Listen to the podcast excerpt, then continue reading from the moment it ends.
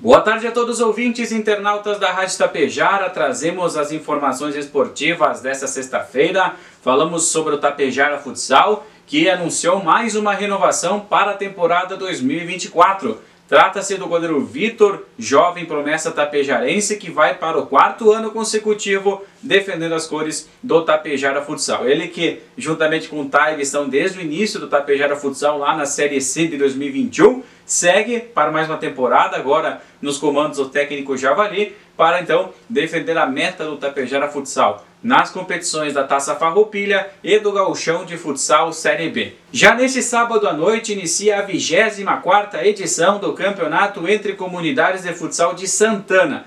Um campeonato que se tornou é, tradicional aqui na nossa região, com alto índice técnico em várias edições Todos os anos muita competitividade e esse ano com certeza não será diferente. Jogos serão disputados nas categorias livre masculino, no feminino e também na categoria de veteranos. E você pode acompanhar neste sábado à noite pelo FM 101,5 as quatro partidas inaugurais da competição.